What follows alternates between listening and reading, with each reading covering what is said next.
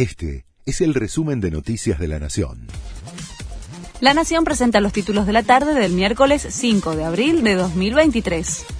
Sergio Massa anunció un nuevo tipo de cambio a 300 pesos para la exportación de soja y las economías regionales. El ministro de Economía presentó un esquema con el objetivo de reforzar las reservas, cada vez más escasas.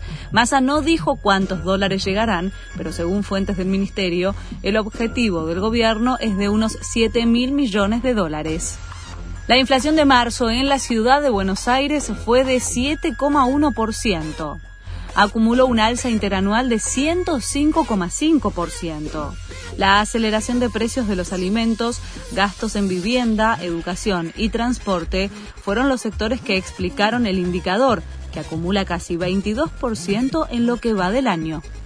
Los piqueteros levantan la protesta en los principales accesos y rutas del país.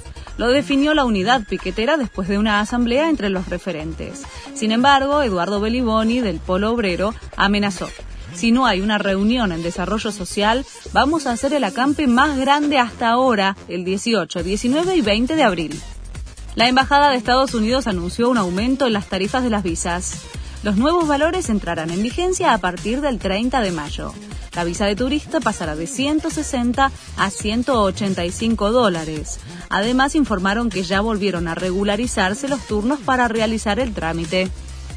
Messi recibió una oferta millonaria para jugar en Arabia Saudita. El Al Hilal de Ramón Díaz ofreció 400 millones de euros para que Lío juegue una temporada, el doble de lo que cobra Cristiano Ronaldo.